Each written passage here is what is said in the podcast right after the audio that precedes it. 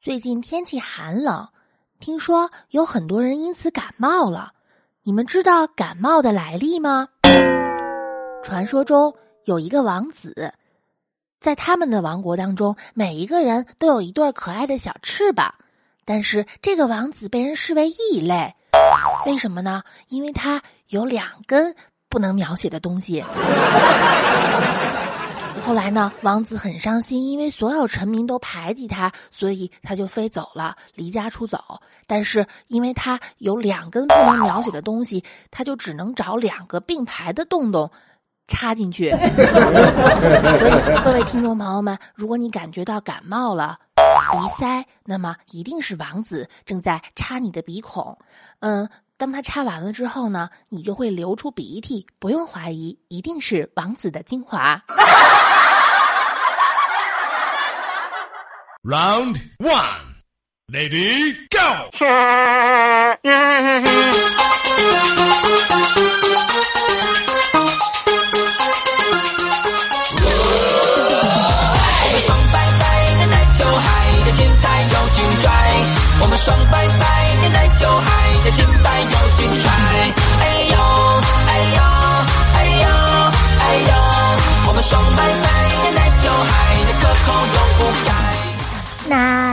呐呐呐呐呐呐呐呐呐呐呐呐。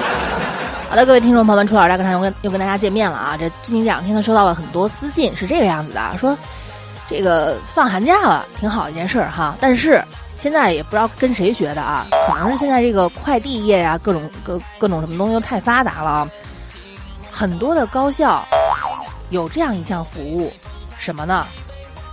邮寄成绩单。这跟我当年一样啊，对吧？我们学校就会做一个这个超级无耻的举动，就是留下你家的地址，把期末考试成绩单寄到你家里去。这是一种什么行为？这无疑是给你一个看似完美的假期以及这个春节啊，一个定时大炸弹。因为我相信，对我们来说，只要上了大学，都是怎么说呢啊？不求高分能拿钱，但求六十过个年，六十分万岁，多一分浪费，是吧？成绩单一寄到家里面，得毙了。这个年你别想好好过了，这个节你也别想好好休了，是吧？因为这就是老爸老妈的一个最棒的借口呀。看看你成绩单，考这么点分，你还好意思睡懒觉？考成这样，你还好意思上网？你就考这么点分，你好意思跟朋友出去玩？我和你爸辛辛苦苦供你，就是为了你给我考出个这来。哎呀，过什么节？起来干活去！我们爽白白的奶酒，海的精白又精彩。哎呦，哎呦，哎呦，哎呦！我们爽白白的奶酒，海的可口又不改。啦总之，成绩单寄到家啊，这个节是别想好好过了。呃，首先就有有些人说我们学校就没这个功能，你们学校真的是良心之作啊。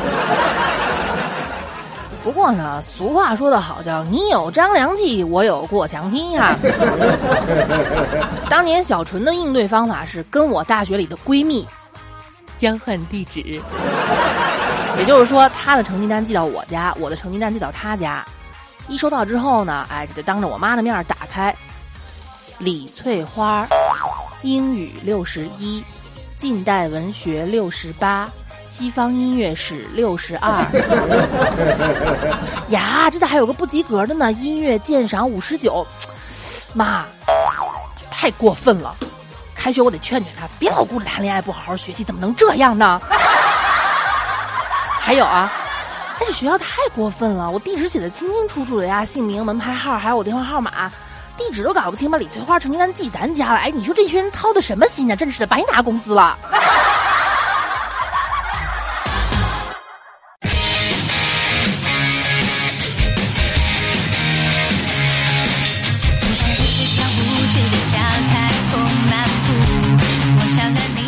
老妈肯定就得就就得问我了，那你的成绩呢？我我我，那我你还没数吗？我肯定比他好啊，对不对？妈，你说我从小到大哪回不是三好学生，哪回不是品学兼优？行，你心里难道不清楚吗？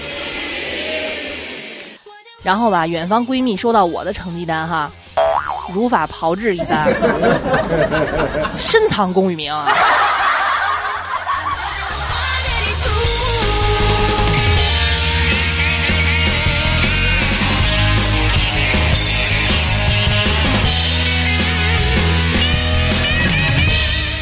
当年呢，我们考试啊，其实怎么说呢，靠的就是一个团队协作。关系比较好的呢，一人负责复习一科，考试的时候啊，这叫互通有无。你就别管我们用什么方法传了，那个时候开着蓝牙传啊，或者怎么传，或者在门口大喊：“哎呀，我操，这逼题！哎呀，哎呀，哎呀，我操，这逼题！去你大爷的，去你大爷的，是吧？”小春当年是负责英语啊，哎呀，这这真是想想就挺遗憾的。那时候我还能流利的忽悠来学校做交换生的米国小帅哥。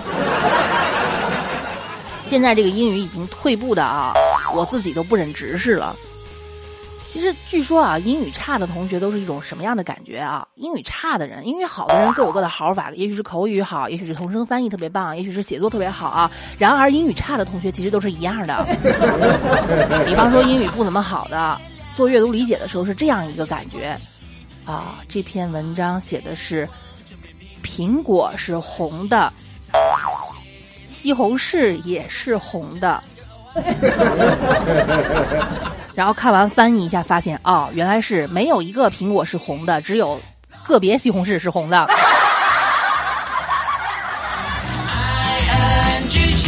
就像是坐上一台喷射机，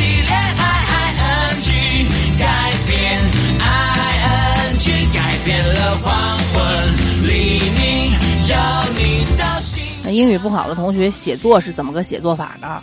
嗯，This is an apple. That is a pear. I am a student. You are a boy. She's a girl. Yours 李华。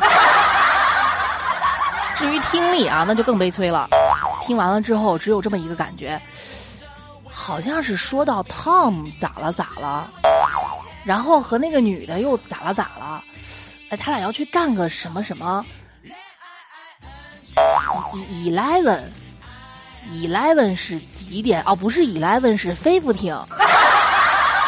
fifteen 又是几点来着？电话号码八八后面什么？哎，跟不上了哈。有你到心跳到不行。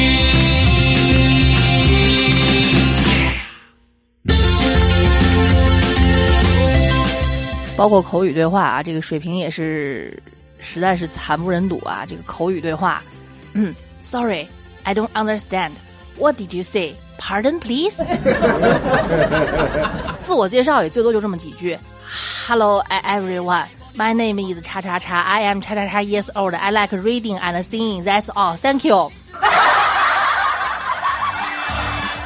我觉得此时此刻啊，中枪的听众朋友们，你们你们得打个赏，求我不要再往下说了。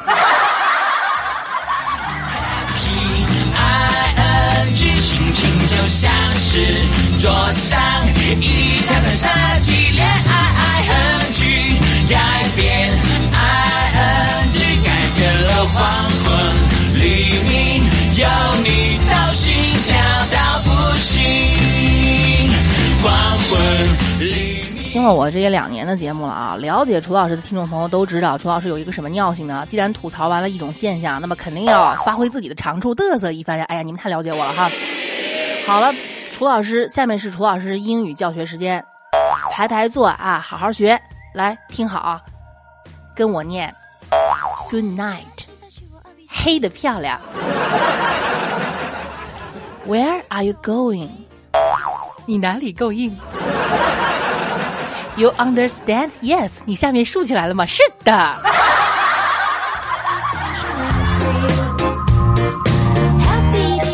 再教你们一句谚语啊，You share rose get fun。You share rose get fun，来跟我翻译鱼香肉丝盖饭。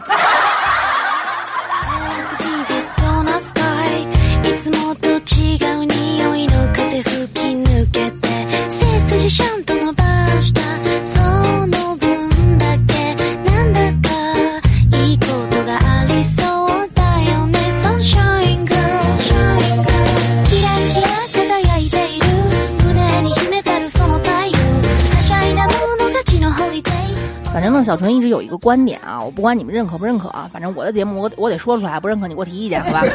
就是考试就他妈是影响过年心情的最大杀手，不光影响家庭关系，影响过年氛围啊，对不对？你看啊，就过年的时候，七大姑八大姨本来好好的过年氛围，吃着开心的饭，看着开心的节目，来一句考怎么样啊，就让你瞬间有掀桌子的冲动，是吧？总之一句话，企图靠考试拴住学生的老师，就好像企图靠怀孕拴住男人的小三儿一样，根本不靠谱。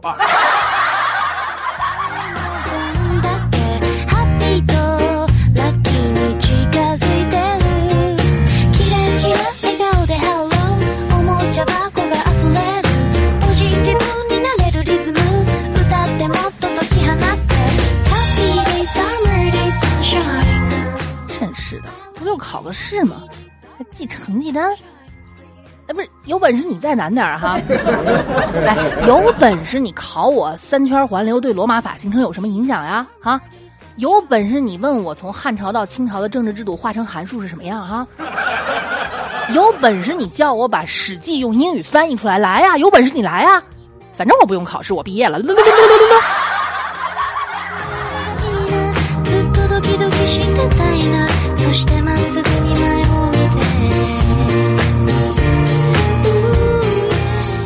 不知道你们毕业什么感觉啊？我大学毕业其实感觉还好，有点惋惜啊。但是初中毕业的时候啊，不是高中毕业的时候啊，真的觉得有一种逃脱牢笼的感觉。我们每天早晨呢，这个高中的时候要起来跑早操，喊的什么什么锻炼身体、保卫祖国之类的口号啊，我当时特别喊，特别想喊好好改造，争取减刑。真的跟坐牢没什么区别。当年我读的高中，现在回去啊，我就回去看，我就往校园里面一站，就觉得头晕目眩。虽然说我不是一个学渣，但是这种氛围让人很受不了。就看见那桌子上落的那半米多高的书本和卷子，就觉得特别头疼。那时候真的觉得像蹲监狱一样啊，反正三年有期徒刑呗，是吧？哈。咱看啊，每天早上六点半起来跑圈儿，然后晨读，然后一天八节课加上两节晚自习。关键这个无所谓啊，相信每一个高中生都是这个样子。但是呢，我们的教导主任是个特别事儿逼的矮个子小男人，他批评学生就批评啊，还极尽侮辱之能。很多人的童年当中都会有这么一两个说话比较不负责任、口无遮拦的老师或者教导主任怎样的。我们晨读啊，这小男人就挨着教室转悠，拎起来看着不顺眼的学生，能从晨读骂到课间操。这个语言我跟你们说特别的伤人，什么你妈生你还不如生头猪啊，养大了还能吃肉，养你只能造粪，就就就就这样的话，真的很过分啊！但是当时我们学生呢肯定是敢怒不敢言啊，你把你开除了，还得你你爸你妈过来求他，是不是？再有就是啊，在这个小男人的管辖范围内，男生女生不能说，就就是不能说话的，可见他封建到什么地步了。就哪怕就是男生跟女生借支笔，让他看见了啊，他都得叫家长说你家孩子有早恋倾向，就这么夸张啊。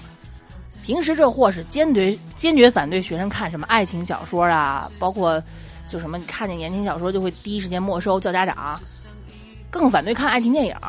打个比方啊，就他是这么指导学生看《泰坦尼克号》的：从前有个人不学好，赌博，随地吐痰，还画黄色图片儿，还勾引人家老婆，后来他就死了。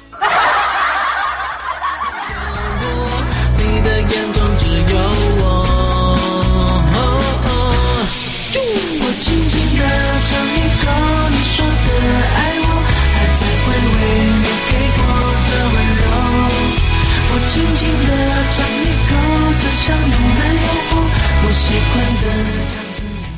后来呢，不过说这个，我我我都怀疑啊，这小男人平时跟他老婆是怎么相处的，也是男女授受不亲吗？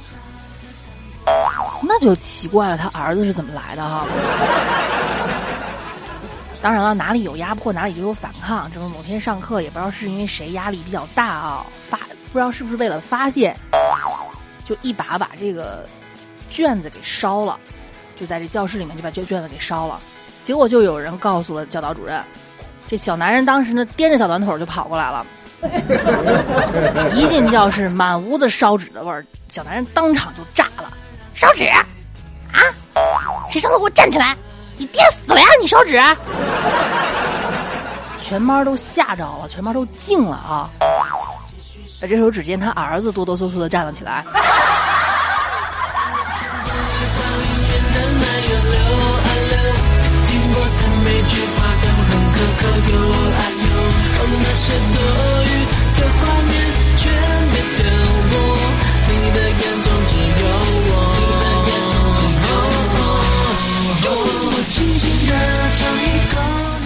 反正我是终于逃脱了这种猪狗不如的牢狱生活，是吧？可算是毕业了，逃过了那么多卷子，也逃过了各种奇葩的教导主任。可是没有毕业的孩子就悲催了呀！用屁股都能想到，我又要说蔡尼玛的故事了。没错。我轻轻地尝一口，分量虽然不多，却将你的爱完全。据说啊，据说今年期末考试，就蔡尼玛期末考试考语文的时候，他们的这个作文，他们这个作文题目是个半命题作文，什么什么什么的压力，或者压力什么什么什么，咱们学生时代都写过哈，什么考试的压力、成长的压力啊，或者什么压力下的我们以及压力下的父母，就这样的话题啊，就这样的，唯独蔡尼玛这个旷世奇才，写了一篇说明文。压力锅。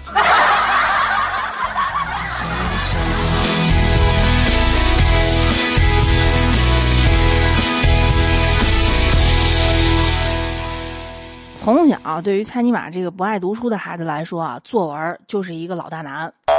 我经常跟大家说啊，想做到楚老师这种出口成章、以马可待，此处应该有点掌声是吧？啊，你首先得博览群书啊。然后你才能脱口而出啊，对不对？蔡尼玛从小就不爱读书，就偶尔有有有有有一次啊，我去他们家翻开他从小到大的作业本蔡妈妈给他保存的特别好啊，就翻开他这个作文本从小到大的作文啊，浏览一次，我不完全统计了一下啊，对于他这种脑子里没货的，就剩下编了，是吧？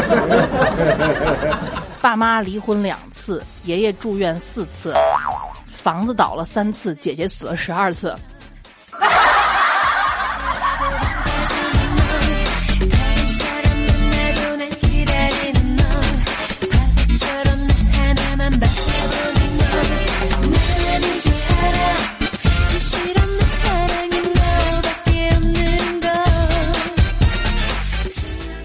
还在读书的听众朋友们说一声啊，作文呢其实还是得好好写，以后会有大用啊。包括工作了之后都是，比如写检讨呀，写各种申请书或者一些公务用的文。就算你要写个假条，你有文笔的成功率也高很多，是吧？就楚老师这样的做节目，段子可以网上找呀，可以让听听众提供。但是你们听我节目这也两年了，是吧？段子呢，就都知道我的节目特点是段子只是穿插在其中，大部分呢还是要靠自己组织语言。哎呀，佩服我一下，真是的，那。说说我都骄傲了呢，讨厌。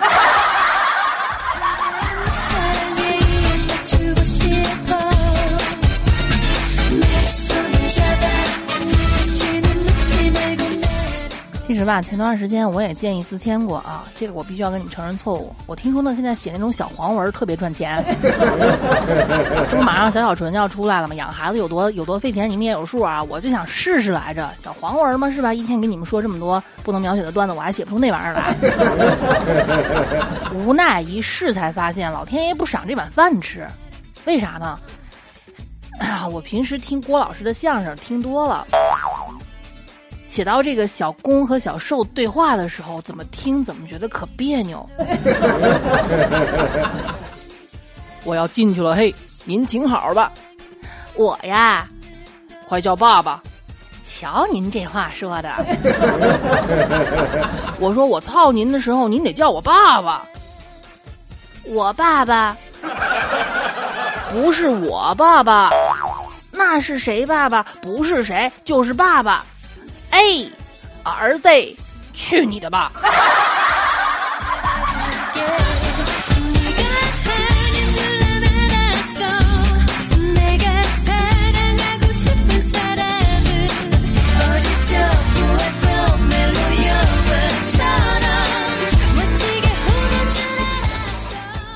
看尼玛的曾经的这点黑历史，我也跟你们说过啊。上高中的时候，由于成绩不怎么好，后来老爸老妈呢就省吃俭用的把他给送出国了。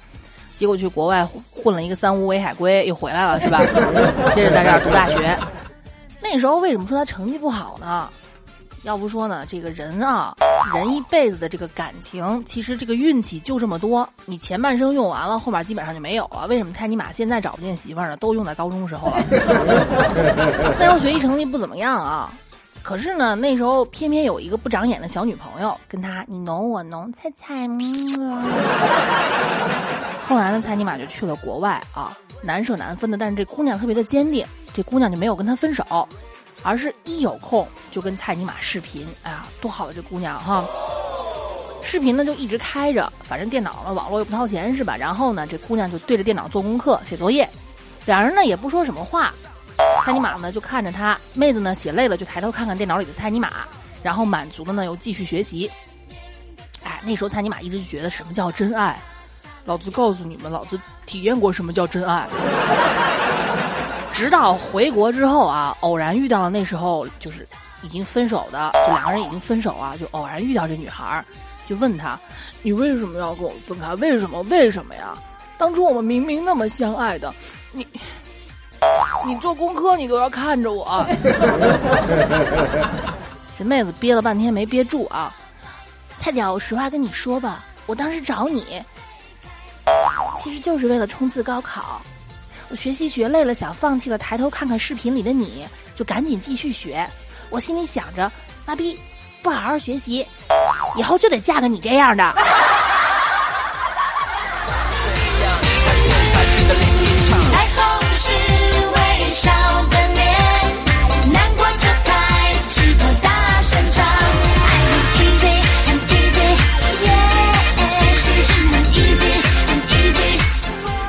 不知道为什么啊，小纯今天聊着聊着也没有什么原因，就突然就说到学生时代的话题了。可能确实因为年龄大了，爱怀旧了。尤其是对于我这种八零后的尾巴啊，现在能怀念的，说真的挺悲哀的，只有情怀了。这两天呢，各大平台都炸了，楚老师的私信也炸了，满屏幕说的都是呢，猴年春晚居然没有邀请六小龄童张春、张金来、张老师上春晚。这可是我们广大七零八零九零后唯一心目中唯一的猴哥。怎么说呢？一千个人心中会有一千个哈姆雷特，但毫不夸张的说，十四亿中国人眼中只有这一个大圣啊，并不是所有人沾上毛都能演猴子，也不是所有人演的猴子都能叫美猴王，当然更不是每一只美猴王都有资格被称之为齐天大圣。演了四代猴戏的张老师没有接到猴年最大一台晚会的邀请，取而代之的呢是很多新面孔、小鲜肉，还有国外来的明星。很多人说，你们这些老家伙就是矫情，他不上春晚，春晚怎么了？那我们就爱看小鲜肉啊。其实，在这里呢，小春想说，我的想法也许可以代表大部分同龄人吧。我们要看的并不是你一台春晚能有什么节目，能请谁，更多的呢是一种家的回忆。我还记得那个夏天啊，我很小，姥姥姥爷抱着年幼的我，姥姥给我剥水果，姥爷怕我热，不停的摇着巨大的蒲扇，外面树上知了不停的叫，屋里那台只能收到寥寥几个台的小彩电。放的正是《西游记》，那是年幼的我心里对“英雄”这个字眼的第一印象。如今的老爷已经过世多年了，姥姥也有八十五岁高龄了，脑子有些糊涂。这一代人离我们逐渐远去，但是唯有那只猴子还留在记忆里。有人说，外国人有钢铁侠，有蜘蛛侠，有超人。可是我们中国就只有这一只猴子，几千年来孤独且骄傲的一直守护着我们。其实，张老师上不上春晚真的不关我事儿。很多听众朋友说：“楚老师，你吐槽一下吧。”我想说无所谓，节目组请谁是你的你们的自由，对吧？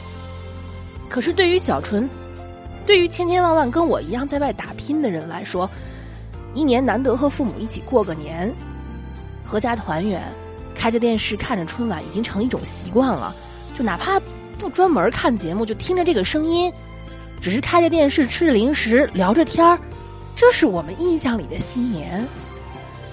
我真的特别不希望再发生前两年的这种场景，就是某个外国明星出现的时候，已经眼花的妈妈隔着老花镜问我说：“这是谁呀、我说：“哦，这叫李敏镐。”哦，他是干嘛的？我说他是韩国人，演电视的。妈妈说一句：“哦，知道了。”然后就是长久的沉默。我更多希望看到的是，今年的舞台上，张老师再次披挂上阵，带着他的猴子猴孙大闹春晚舞台，爸爸妈妈、姥姥、爷爷奶奶都认识他，兴奋的跟我说：“快看快看，美猴王来了！”哎呀，他年龄不小了吧？真是不减当年啊！然后全家都赞同，一起聊聊那些看过的美猴王，一起聊一聊我们的曾经。于我来说，这才叫过年。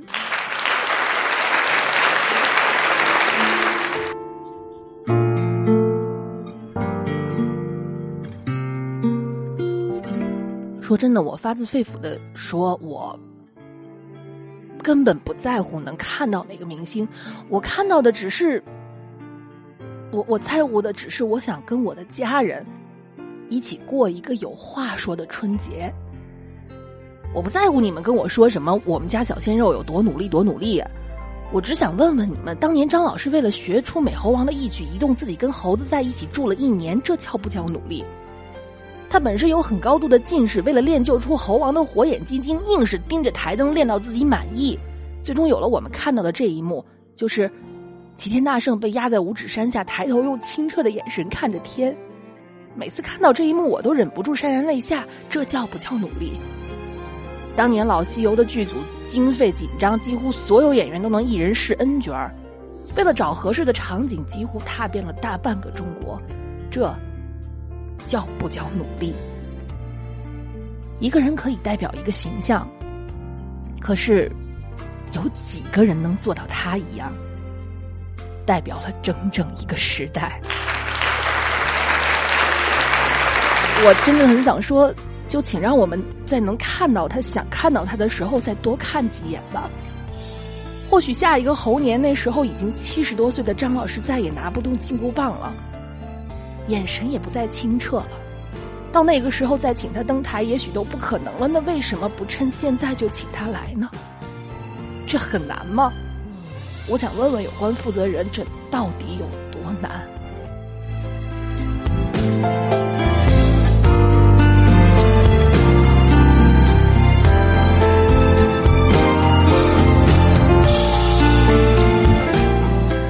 最后，千万别忘了。在一九六一年的文艺工作座谈会上，周总理亲口说过的话：“人民群众喜闻乐见的，你不喜欢，你算老几？”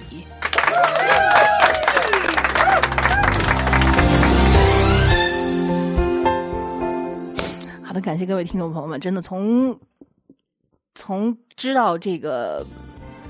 看不到大圣的时候，我的心情就很难平复啊！今天在节目当中，你们也知道我有什么都喜欢跟你们说，所以情绪控制不住了，希望各位能原谅我。毕竟你说你 你一个娱乐主播搞这么煽情干嘛呀？真是的，讨厌哈，一点不专业。好的，我改，我这下下回我再回来，好吧？好的，感谢听众朋友们，本期的楚老师大课堂到这里就就告一段落了。那么还是老规矩，感谢点赞，感谢转采，感谢评论啊，感谢。每一位帮我推广的听众朋友们，更感感谢每一位慷慨解囊的听众朋友们，谢谢你们的支持。老规矩啊，加入我的 QQ 听众群幺八三幺八七五六七以及三八四零七八六四四，也别忘了关注新浪微博三个简单的小字楚小纯。OK，我们下期楚老师大课堂不见不散，记得订阅我的节目哦，这样我第一时间的有更新就会推送给你。拜拜。